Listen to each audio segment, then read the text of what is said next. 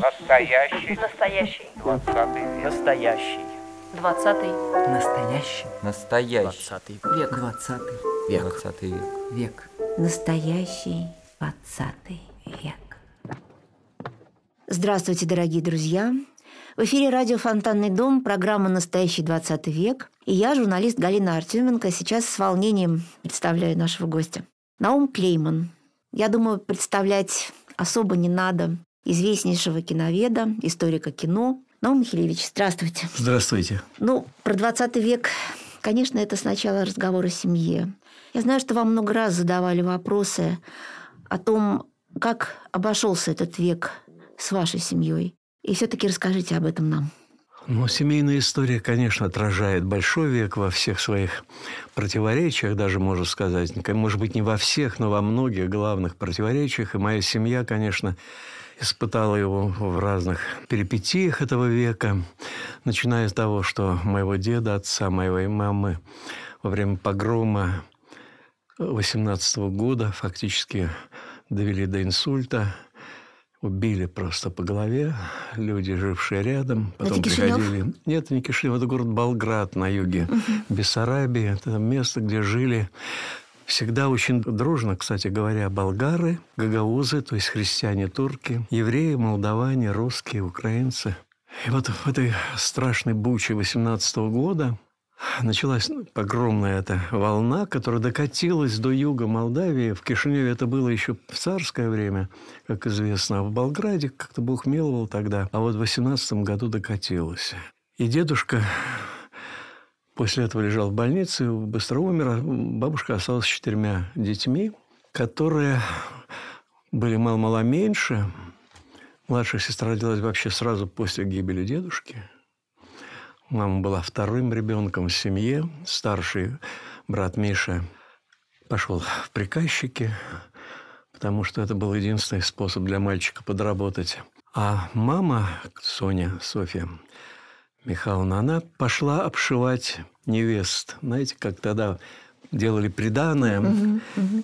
И бабушка научила маму вышивать мережкой, всякими решелье, все эти узоры. И надо было делать простыни, наволочки для приданого. И мама с 13 лет помогала бабушке. А бабушка пошла в удивительную профессию. Она знала лес с детства, очень любила лес. И ведь лес вырубали не так, как у нас сейчас сплошь подряд, а находили больные деревья и указывали, вот это срубить можно, а это надо оставить. И прореживали заодно лес. И бабушка с детства знала разные породы деревьев, они жили рядом с лесом. И она пошла лесником. Вот уж совершенно не женская профессия. И как неудивительно, она не только подняла четверых детей, вот с помощью старших детей, потом подросли младшие. Она умудрилась дать им образование более-менее, ну, конечно, начальное, не очень высокая. Но, тем не менее, она их свезла в город Галац в Румынии. И тогда это была часть Румынии ведь. Я однажды сказал своей дочке, что я родился в королевстве Румынии с подданным короля Михая I. И моя дочь закрыла глаза и посмотрела на меня, как будто персонаж из сказки, подданный короля. Но вот так получилось, что я был подданным короля в первые три года своей жизни. Вот и мама вышла замуж за папу, который был вот как раз помощник тоже своего отца, но они были закройщики обуви, очень мастеровитые, очень состоятельные уже, потому что дедушка был очень бедным, но он сумел с своим товарищем организовать такую артель. Они сами и продавали эту обувь, которую они делали. И папа научился закраивать. Дедушка очень хорошо рисовал, но поскольку евреям было запрещено рисовать, то он рисовал орнаменты и делал модельную обувь. А поскольку он был человек очень добрый и честный, то фирма «Батя», Известная, известная фирма да. чешская, выбрала его представителем «Бати». Вот. В маленьком таком местечке. Это была первая сельскохозяйственная коммуна, которую для евреев разрешило царское правительство Романовка. Это довольно известное место. Вот они там и жили. Но дед не был крестьянином, а он был сапожником.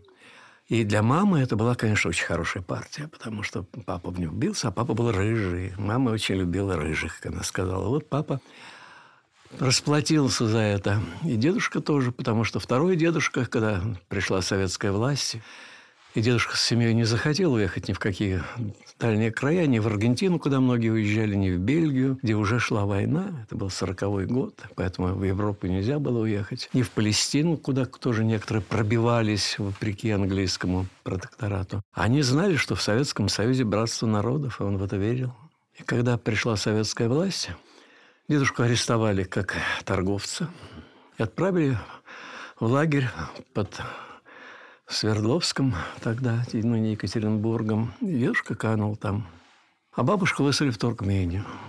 И папа взял несколько отрезов, оставшихся от королевской Румынии, поехал в Туркмению и отдал председателю колхоза там туркменского, куда он добрался, как кто узнал адрес, может, она написала. Она не была в лагере, она была сосланной. Дал ему несколько этих отрезов, и тут написал, что бабушка умерла и выписали другие документы. Немножко изменили имя. Папа поселил ее в Самарканде. И тут началась война.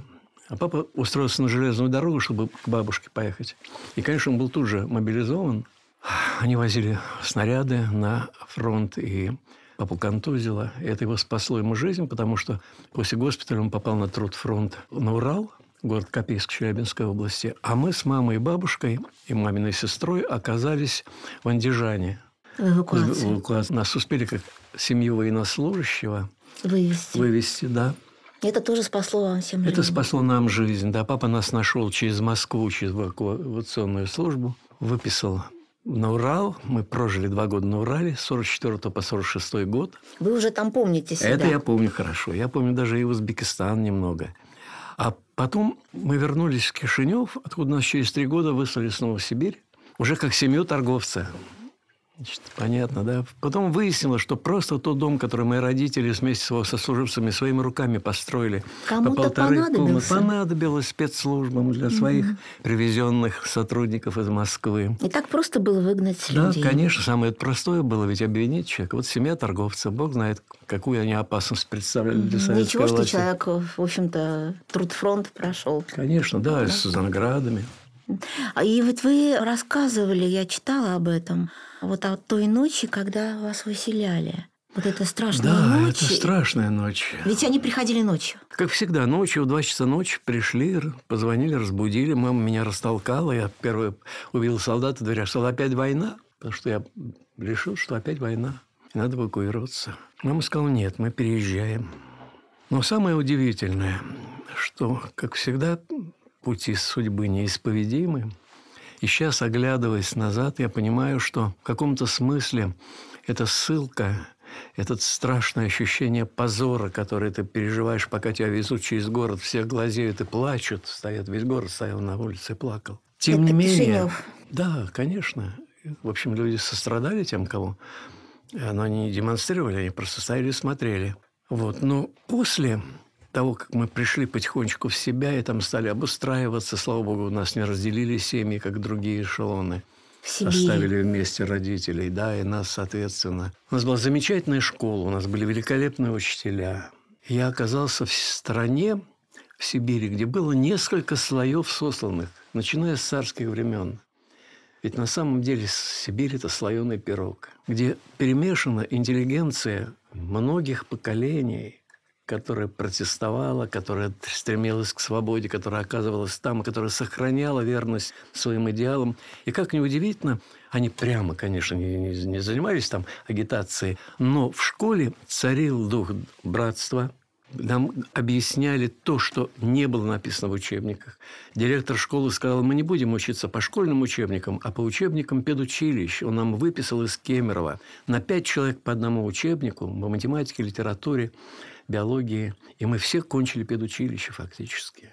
Это сибирская школа. Это какой город? Город Гурьевск, Гурьевск. Кемеровской области, да. И вы знаете, должен сказать, что сама по себе сибирская натура людей очень настоящая, крепкая и очень, я бы сказал, доброжелательная в конечном счете. При всех эксцессах, которые там были, при всех каторжанах, которые там были всякие, тем не менее, вот такой здоровый сибирский дух, который потом меня сблизил с Васей Шукшиным. Вот я узнал свое детство – тех людей, которые меня окружали.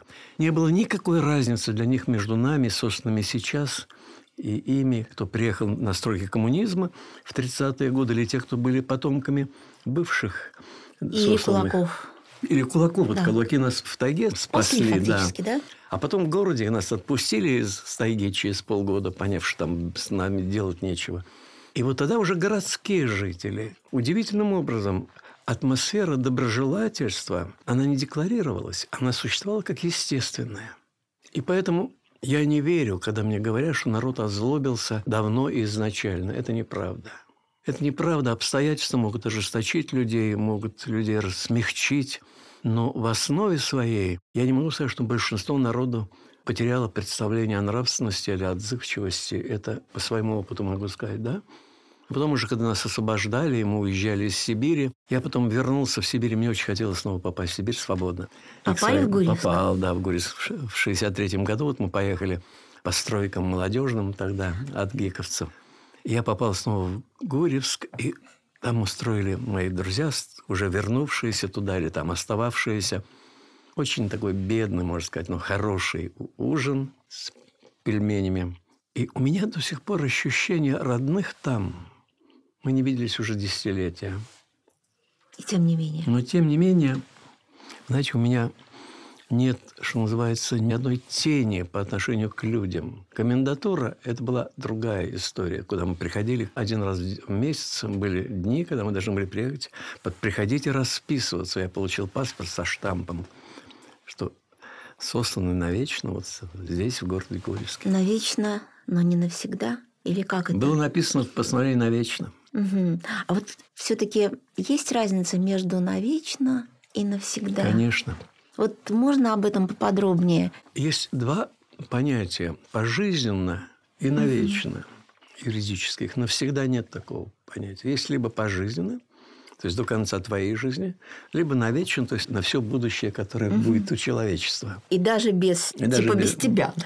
Конечно. Поэтому в том постановлении, которое было по поводу ссылки людей, не переживших 1937 год, то есть Балтийской республики, Западной Украины, Западной Белоруссии, Бессарабия, да, там везде было написано «сосланы навечно», как нетрудовые элементы. Это папа и мама, которые работали с младенчества буквально. Но были определены как...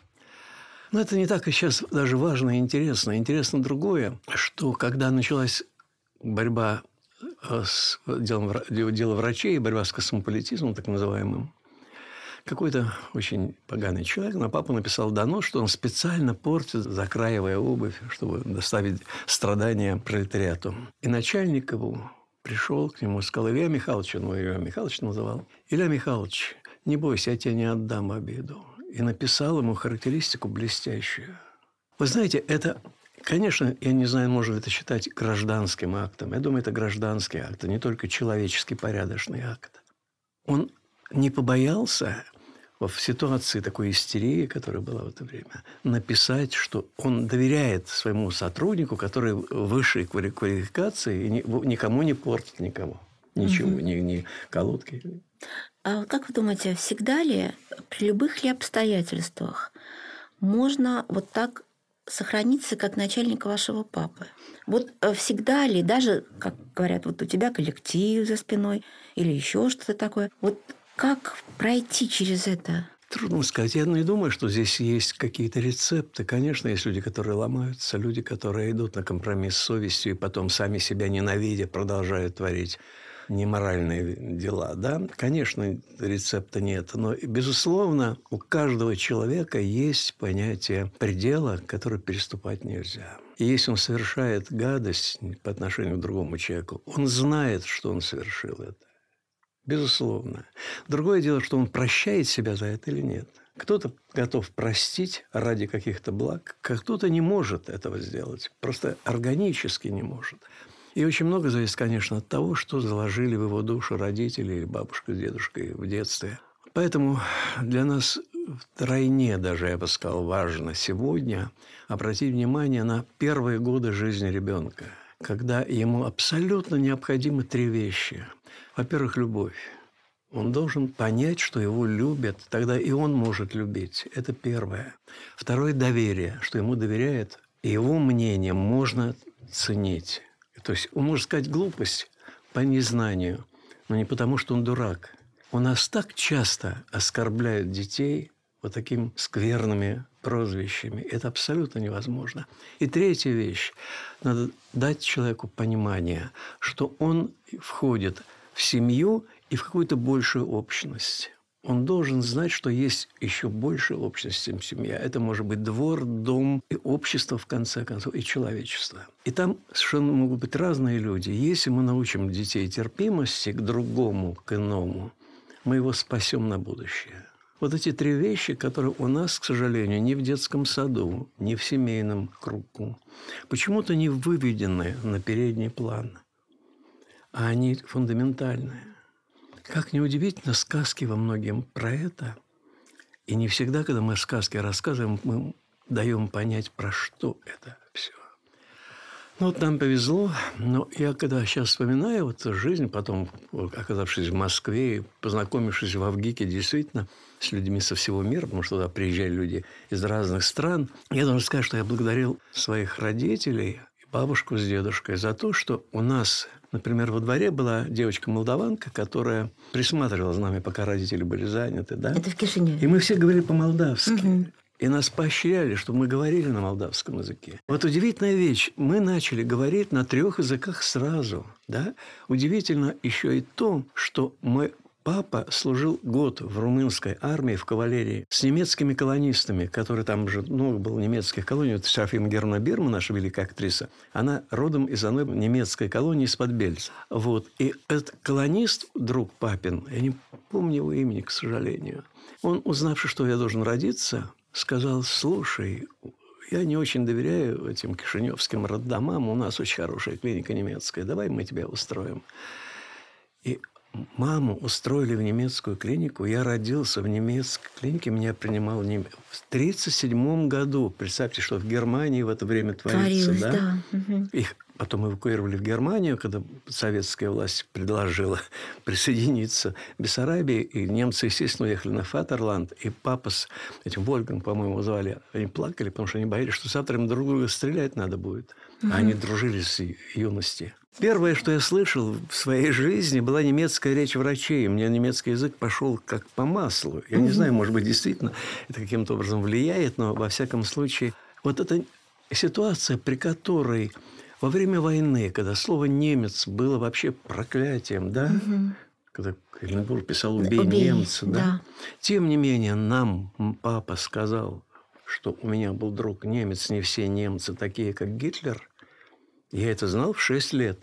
И у меня сейчас лучшие друзья в Германии, да? Не потому, что мы были интернационалисты по определению официальному, а потому что вот этот котел, где Молдавия, Галиция, вот это, где все жили вместе веками в той же турецкой империи, в той же австро-венгерской империи. Бывали всякие конфликты, конечно. И тем не менее, эта взаимовыручка разных этносов под нашу семью от погрома спасла болгарская семья. И я об этом говорил болгарам, они сказали, да, мы не выдали наших евреев Гитлеру. Понимаете, вот эти вещи, которые должны внушаться с первых лет жизни человеку, и тогда это остается навсегда. А если не внушились? Если не внушились эти вещи, как спастись? Как спасти? Ой, тоже опять рецепта нет. Надо быть самому верным этому. Знаете, это не научишь. Если ты сам не соблюдаешь эти какие-то законы, ты никогда этого не нарушишь. Ты должен сам знать, что это высший закон для тебя. И твои дети пойдут за тобой. И соседские дети пойдут за тобой.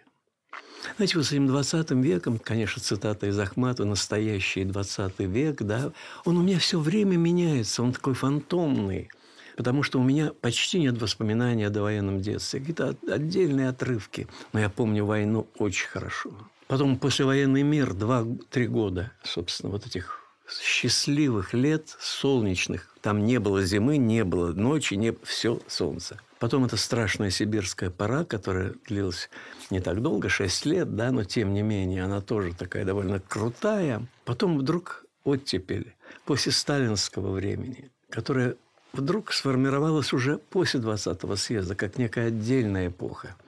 Значит, румынскую эпоху почти не помню, но знаю по семейным преданиям. Сталинская эпоха, понятно, распадается на войну и послевоенное время. Потом хрущевское время, которое постепенно начинает сползать в брежневское. И опять помню эти два периода, эти надежды времен оттепели и это шуткую тревогу и упадок духа в 1968 году, когда мы узнали про Чехословакию. Это был, конечно, такой удар, и мы поняли, что не будет социализма. С человеческим лицом. Вот это, да, человек, социализм с человеческим лицом. А общем, после Венгрии не казалось так? Знаете, после Венгрии казалось, что это... Эксцесс? Да, что это эксцесс, что это в каком-то смысле нам сначала ничего не объясняли. Говорили, что это люди, которые пытались бросить советскую власть ради хорти, ради фашистов, там, бог знает, как их называли, да, э, левых этих То есть еще вот эта романтика комиссаров в пыльных шлемах, она была? А вы знаете, что нет, не было уже... Нет, было. Знаете, что было?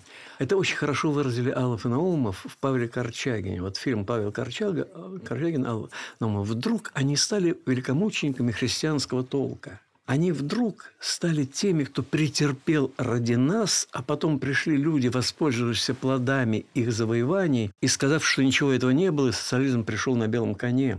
Поэтому Павел Корчагин там говорит, неужели придет время, когда будут отрицать, что все наши труды, наша кровь, наши страдания не были платой за это светлое будущее.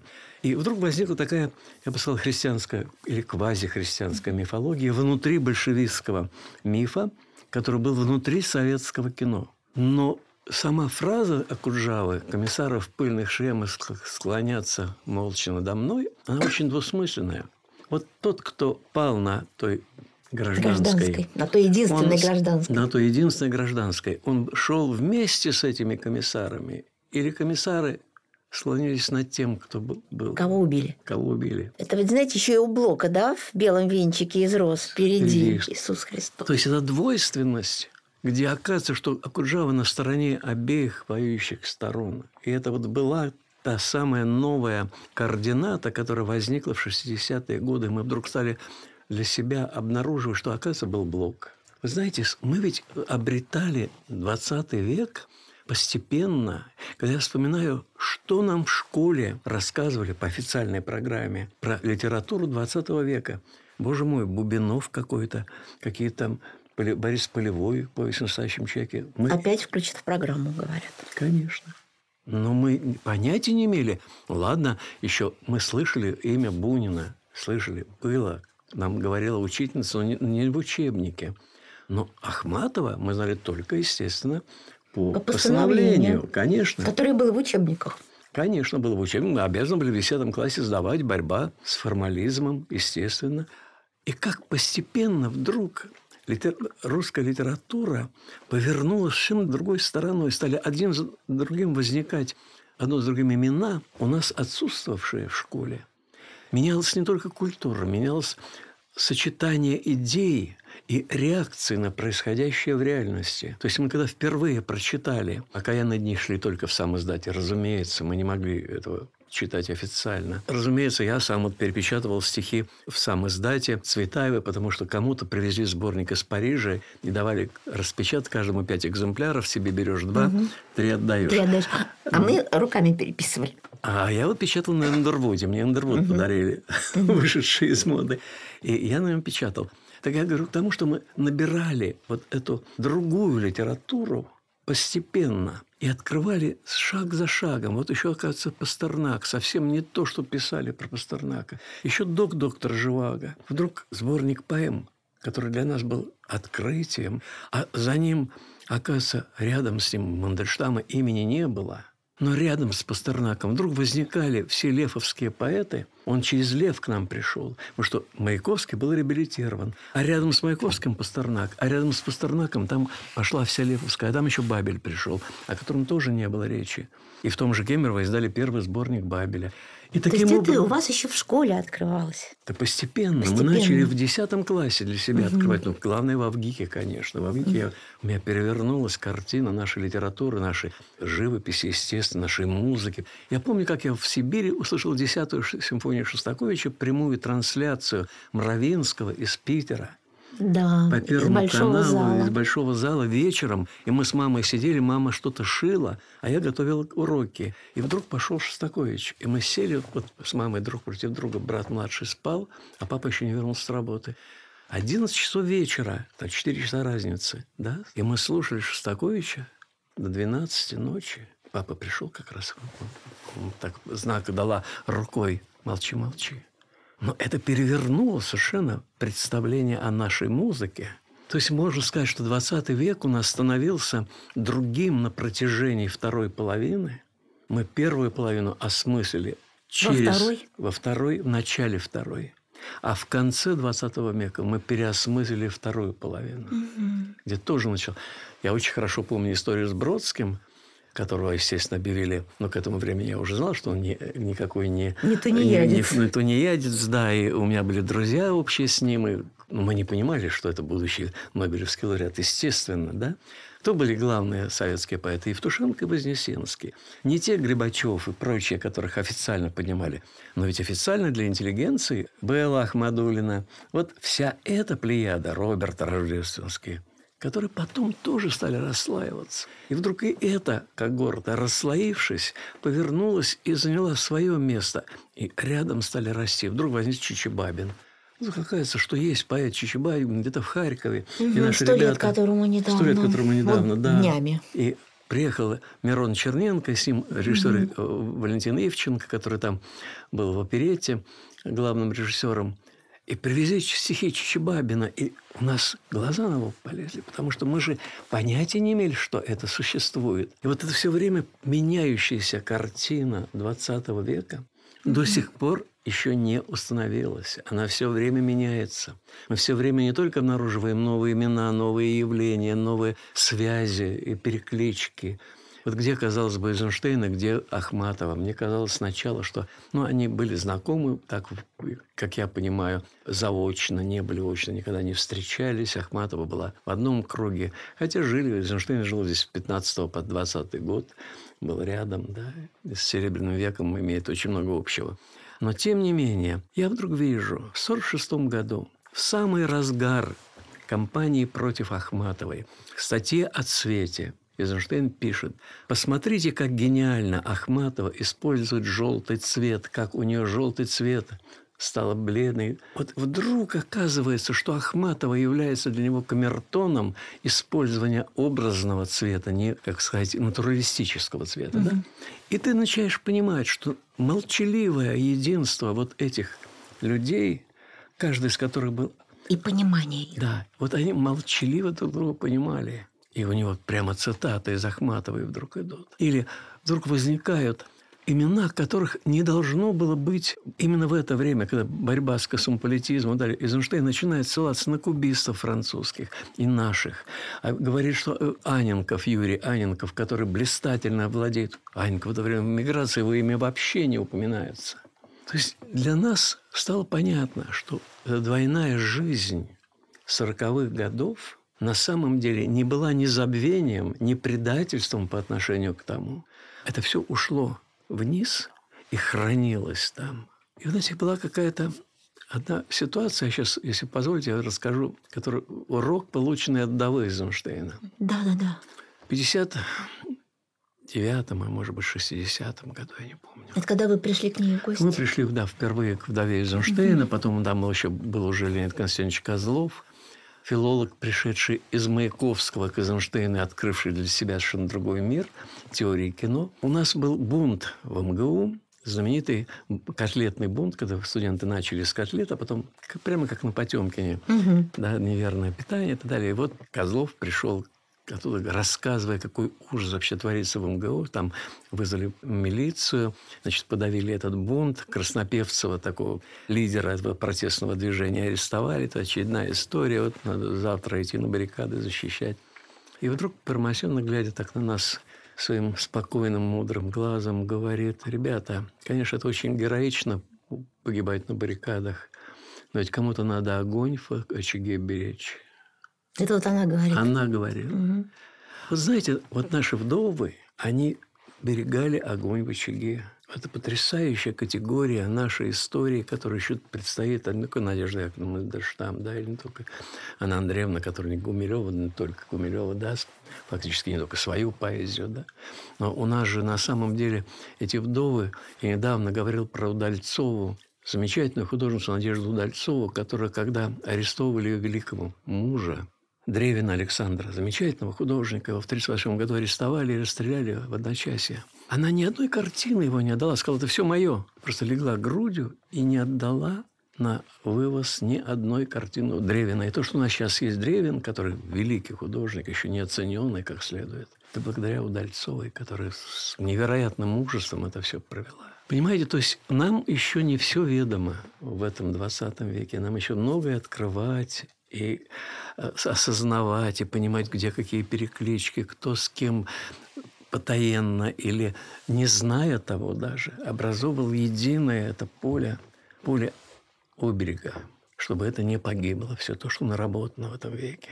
А век-то был действительно еще плюс ко всему творческий. Вот кроме всех ужасов и всего террора, и все, что всех войн, и всех диктатур, все, что мы знаем про 20 век, минус – это был невероятно творческий век. И у меня есть одна странная гипотеза. Может быть, меня побьют историки культуры – это, считаешь, это начало нового Ренессанса. 20 век? Если Бог даст, человечество само себя не уничтожит, то наш 20 век немножко похож на Трачента. То есть Кватраченто... Кватраченто еще впереди.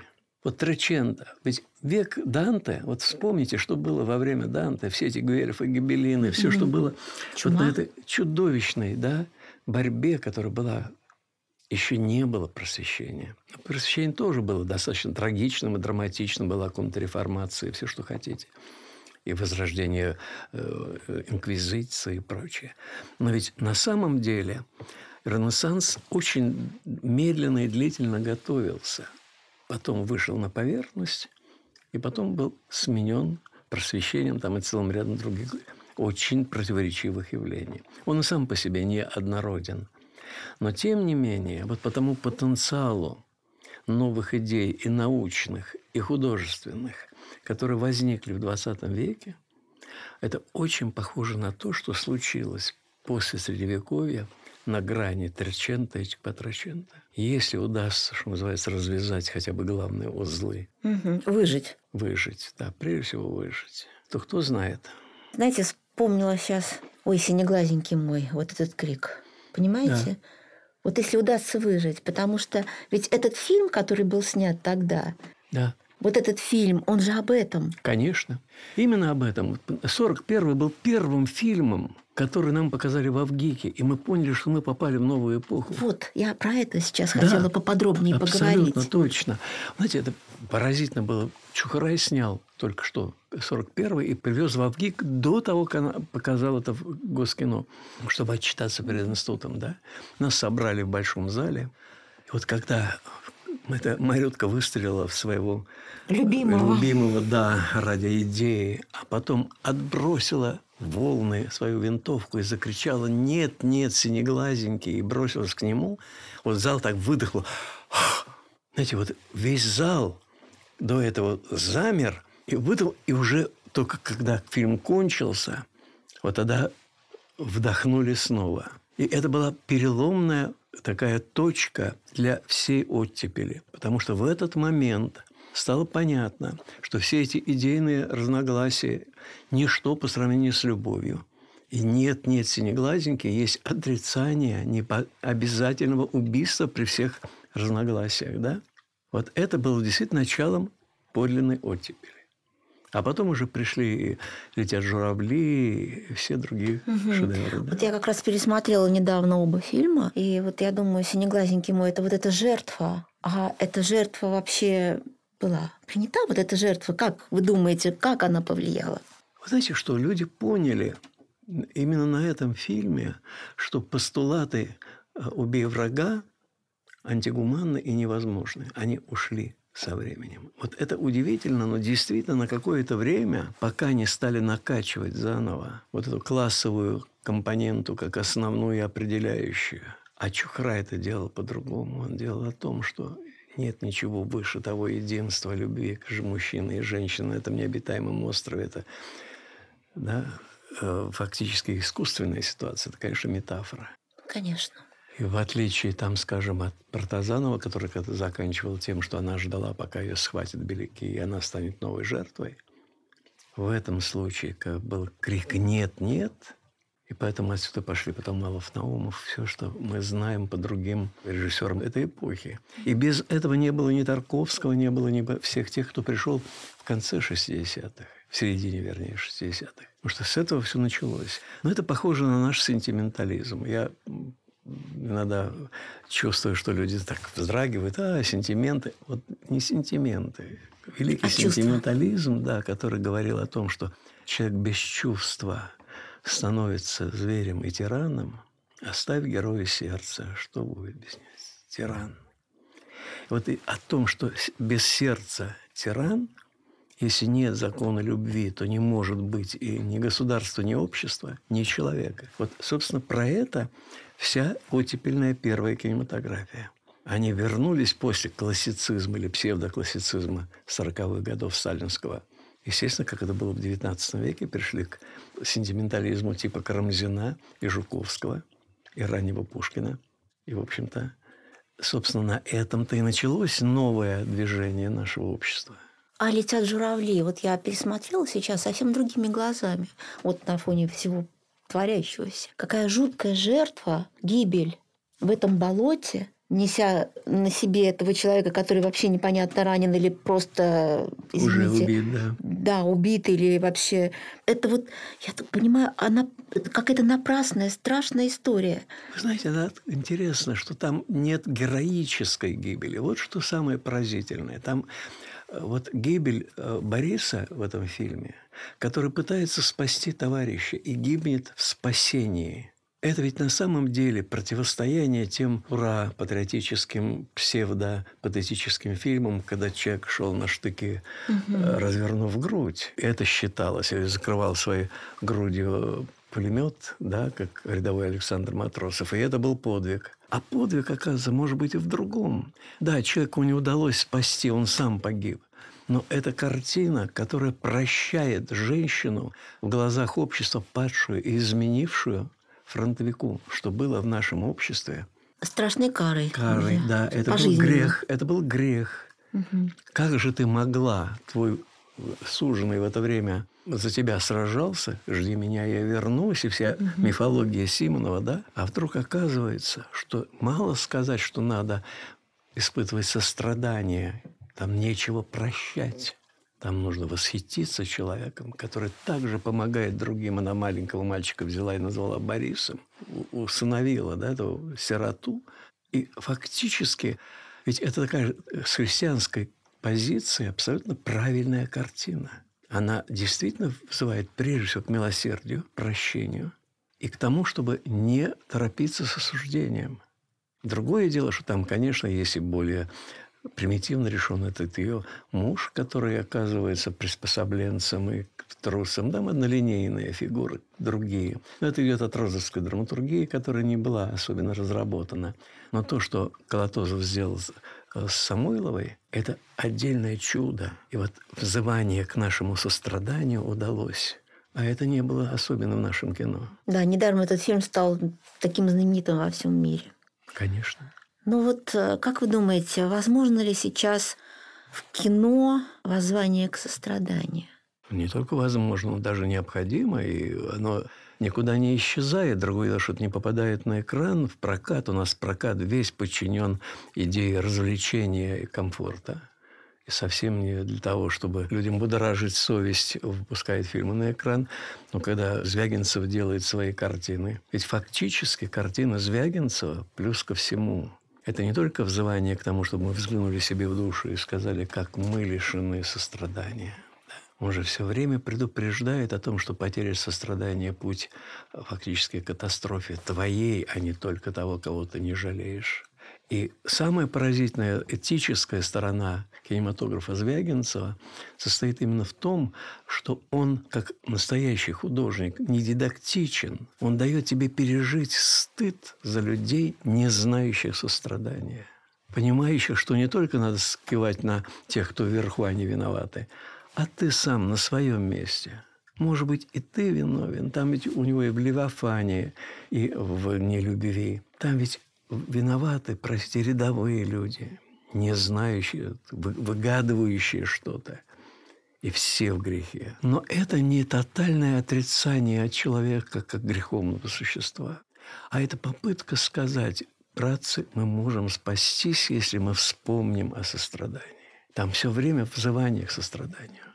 Вы знаете, вот я Ясперса сейчас перечитывала. Он же тоже взывает. Конечно. Но ведь Ясперса услышали не сразу. Совсем не услышали. Тогда не услышали. Через какое-то время только. И услышали даже те, кто услышали, а остальные не услышали. Его услышали не все. Конечно. Потому что он тогда писал и о Дрездене, и о других городах, которые были уничтожены союзниками. Конечно. И это тоже тогда и до сих пор не услышали. Конечно, конечно. Но знаете, что интересно? Что сам Ясперс ведь тоже был не первым. У него даже в той же немецкой философии был Шопенгауэр, который вызывал к состраданию. И это это, кстати говоря, тема Потемкина. У меня будет вот на презентации, я буду как раз об этом говорить немножко. Вот люди не услышали Потемкина. Потемкин совсем не призыв к революции, как нам пытались внушить когда-то в Авгике, как пишут критики, что вот школа революции. Это якобы такой флагман революционного кино. А это фильм о единственном моменте революции пятого года, когда противоборствующие стороны отказались стрелять друг в друга и опустили пушки. И вспомнили, что кроме свободы и равенства есть еще братство. И если не будет братства, то ни свободы, ни равенства не будет. А будет только вот эта колясочка, Конечно. которая вот по этой Потемкинской лестнице Конечно. катится в пропасть. Конечно. И вот это сострадание, которое он прямо вывел на передний план, вот в оплакивании Бакулинчука, который в первый крикнул слово «братья, в кого стреляешь?». Понимаете, вот эта ситуация, которая не чужда нашей культуре, конечно, да, если мы начинаем со времен Карамзина. Карамзин, который с этой идеей сострадания после французской революции вернулся, да, что сострадание к жертвам. И Пушкин, который сострадал Шинье, да, и Почему он на Шинье, в общем-то, ориентировался? Потому что Шинье сострадал жертвам Робеспьера, и за это был казнен, за сострадание. Но если этого не поговорить, то люди это не могут услышать. Значит, это уже наша обязанность. Вот странно, ведь наша культура, вот вся наша европейская культура, ну, общемировая культура, так или иначе, она построена на принятии вот этих общих христианских ценностей о сострадании, о жертве, об искуплении, милосердии. И почему же тогда мы каждый раз, говоря это, понимаем, что очень многие нас не слышат? Но это тоже старая история, ведь с самого начала христианство совсем не означает подчинение дисциплинарного, а осознание и добровольного принятия на себя этой этики. Правда? И 10 заповедей, они, с одной стороны, заповеди, которые даны нам, но каждый из нас волен или не волен учитывать, помнить эти заповеди или ими не руководствоваться.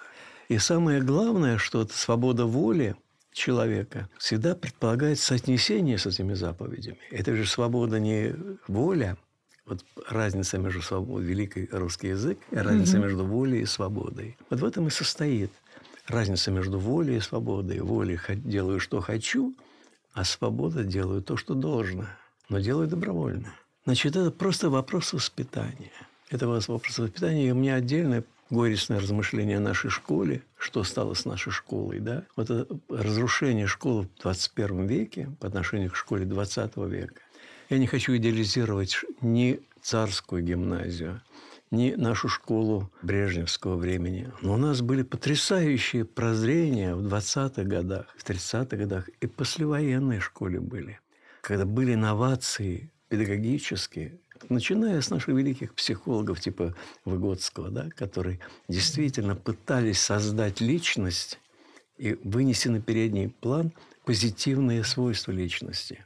Куда мы это дели? В школу Рубинштейна того же самого. Почему наша школа забыла наши же собственные достижения 20-х годов? У нас были замечательные открытия вот уже в 50-е, 60-е годы, когда несколько концепций педагогических развивались и в высшей школе, и в средней школе. И потом вдруг все превратилось в долбежку. Вот все эти самые не экзамены, а ЕГЭ, почему не случайно говорят баба ЕГЭ, Вот баба Яга, к сожалению, вот она отравила. Вот, вот никогда нужно выучивать и зазубривать, вместо того, чтобы понимать и разумно пользоваться. Или говорить, я забыл.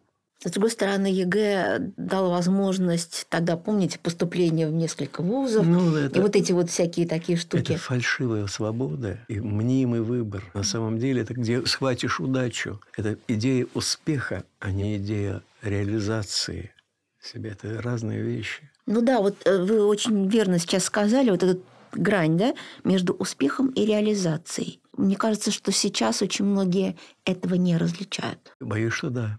А вот что значит реализация для вас? Вот как бы вы могли сформулировать, что значит реализация человека в принципе? Что это может быть? Реализация, мне кажется, это значит, что человек, который обнаруживает в себе вот ту единственную задачу, для которой он родился в этот мир, которую он сможет реализовать. У него хватит на это сил, хватит соображений, хватит уверенности. Вот это удивительная вещь, которую очень трудно рационально объяснить. Знаете, реализация на самом деле иногда бывает сюрпризом для самого человека.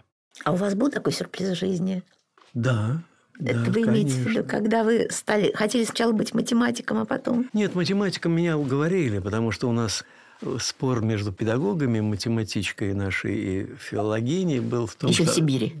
Да, еще да, в Гурьевске, в Сибири. Тогда они, некоторые, значит, э, математик говорила, что я рожден для математики, и папа поддерживал, потому что это профессия, да. Ну да. Да, а вот э, наша ученица литературы Александра Петровна, она говорила, он пишет сочинение хорошо, он филолог, ему надо ехать в Томск, в университет, там библиотека Жуковского говорила, она, вот надо ехать туда.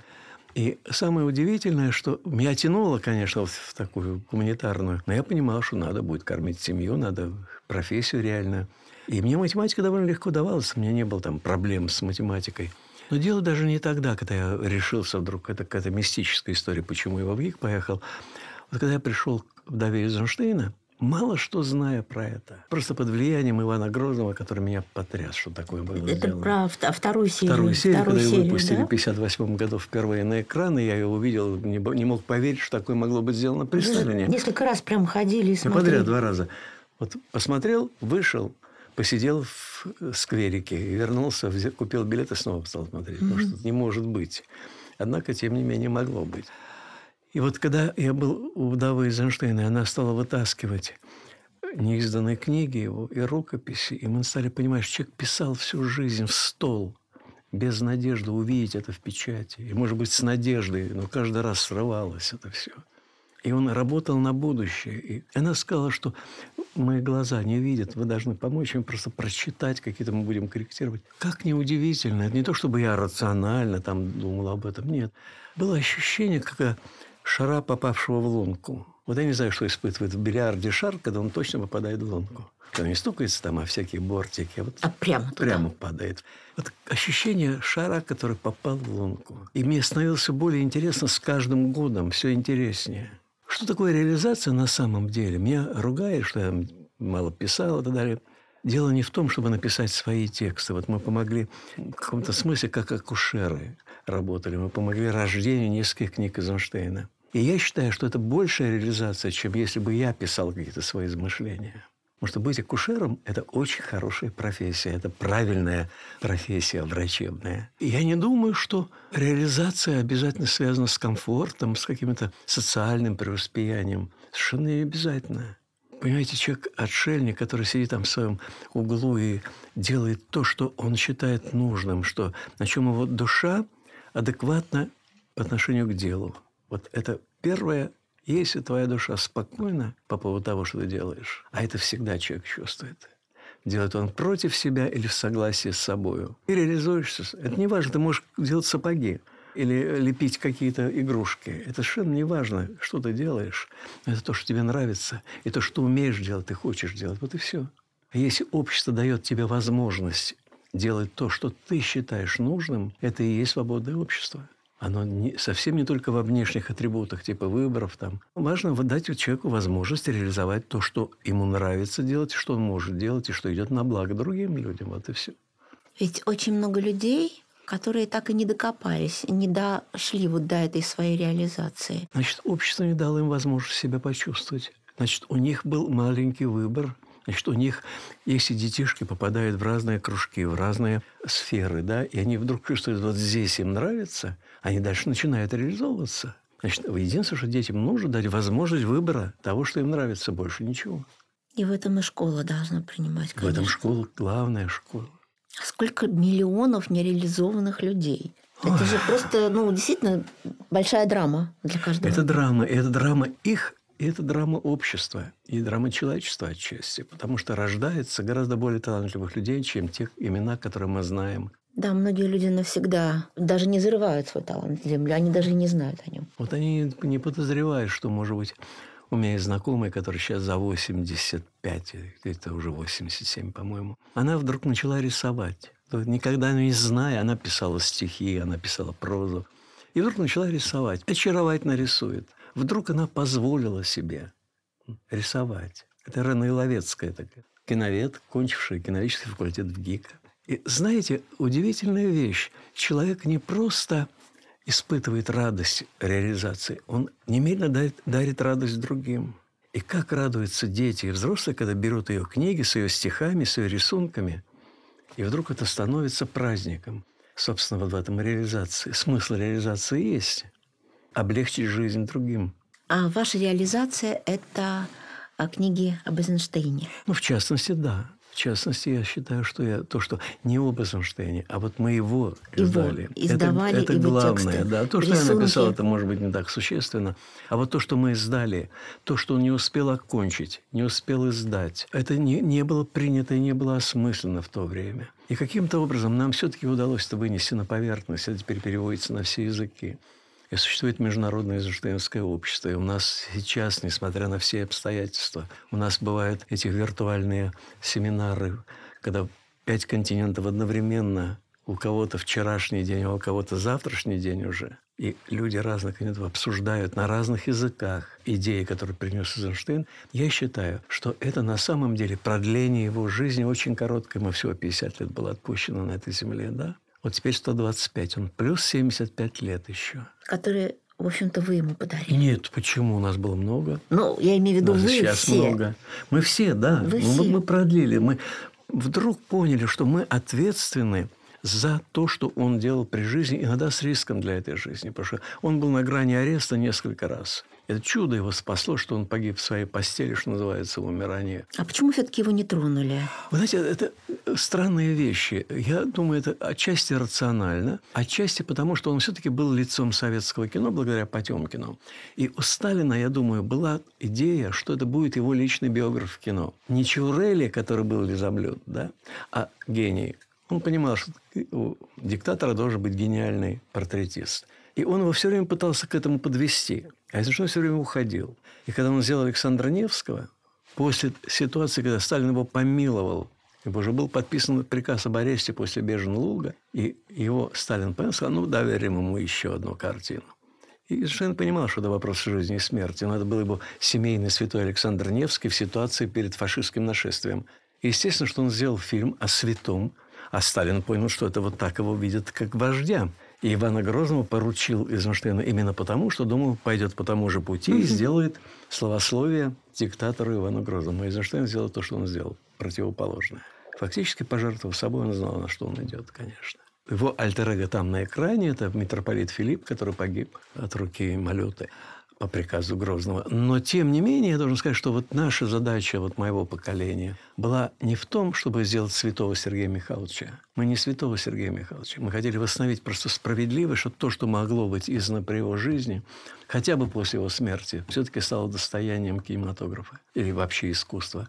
А дальше что будет завтра, мы не знаем, и как воспримет завтрашнее искусство, это наследие. Сейчас почти никто не читает там Буало.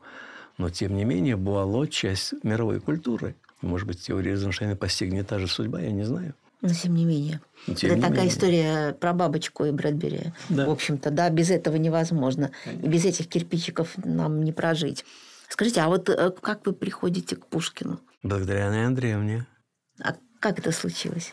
Вы знаете, меня по блату Как это, да, пожалуйста? дали книжку на Арбате, был маленький магазинчик. Мы помогали продавцам этого магазина ходить в иллюзион, смотреть хорошее кино, они нам оставляли хорошие книжки. Это такая была мелкая коррупция, конечно, немножечко, но без всякой корысти. Бартер. Да, бартер. Да, теперь я слово бартер. Я однажды прихожу, парень, по-моему, Олег его звали, смотрит на меня таким загадочным э, взглядом, отзывает и говорит, Ахматова хочешь? Сказал, хочу. Я еще не знал, что это. Сборник Ахматовой о Пушкине. Вышел только что, желтенький, маленький, первое издание. Я жил тогда довольно далеко от центра. Пока я ехал с работы домой, я читал. И вдруг я прочитал, когда порой воспоминания, вот я заметки об этом отрывке, таинственном отрывке Пушкина – я не помнил этого текста у Пушкина. Приехал домой, поужинал, взял Пушкина, прочитал и ахнул. Потому что Анна Андреевна указала там онегинские следы онегинской строфы. И это явно было либо заготовка, либо переделка каких-то онегинских строф. А надо было читать Онегина для того, чтобы понять, где это могло быть. Мне просто стало интересно. Она мне задала загадку. И я стал читать Онегина. Прочитавши Онегина, я понял, что в школе мы ничего не понимали про Онегина, что мы могли понять в восьмом классе. Это совершенно лишний человек Онегин, и все. Ну да. Вот. И я, у меня в это время приятель э, Александр Тархов начал писать, как раз он занимался, он был хранителем Муранова, Тютчевского дома, и начал писать комментарии к Онегину. Мы с ним стали обсуждать.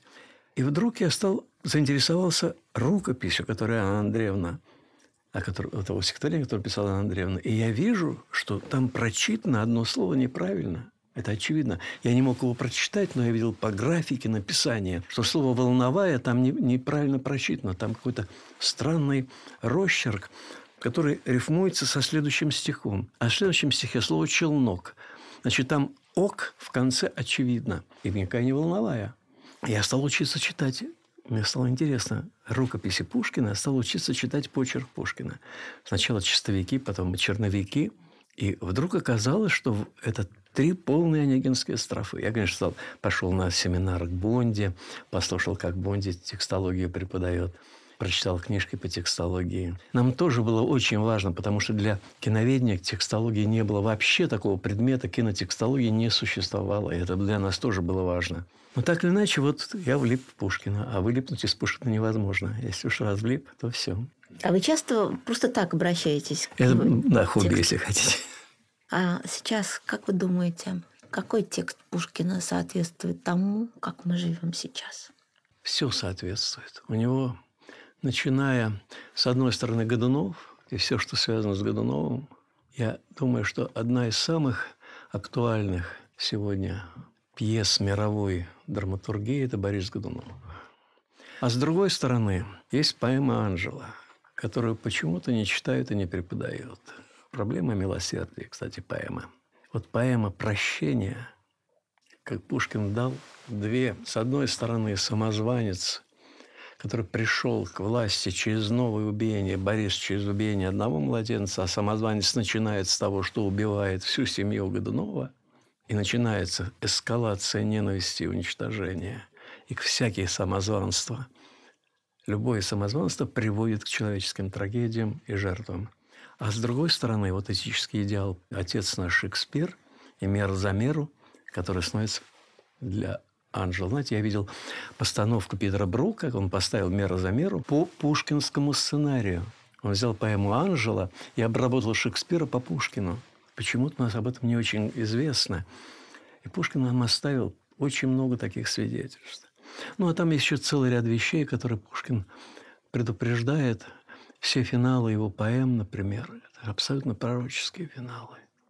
Вот отдельная история. Вот у меня в книжке есть об этом заключение по поводу эпилогов. Если мы там подумаем, как Пушкин почти все поэмы написал о новых территориях России – Смотрите, там где происходит Кавказ, Крым, Бессарабия, Украина, которая не очень новая, но тем не менее Полтава, да? Все поэмы происходят на границах, на новых территориях. И вот прочитайте эпилоги всех поэм, чем, как везде жертвами становятся женщины, а мужики оказываются, чем русские мужики или местные, оказываются виновниками их смертей. Для себя лишь хочешь воли – говорит старый цыган Олега, да? И вот финалы трагедии всех, все поэмы кончаются трагедийно. И Пушкин все время пророчит, вам грозит трагедия. Но после этого он делает эпилог, где он, поэт, приезжает в эти же места, которые руководствуются идеей вечного мира.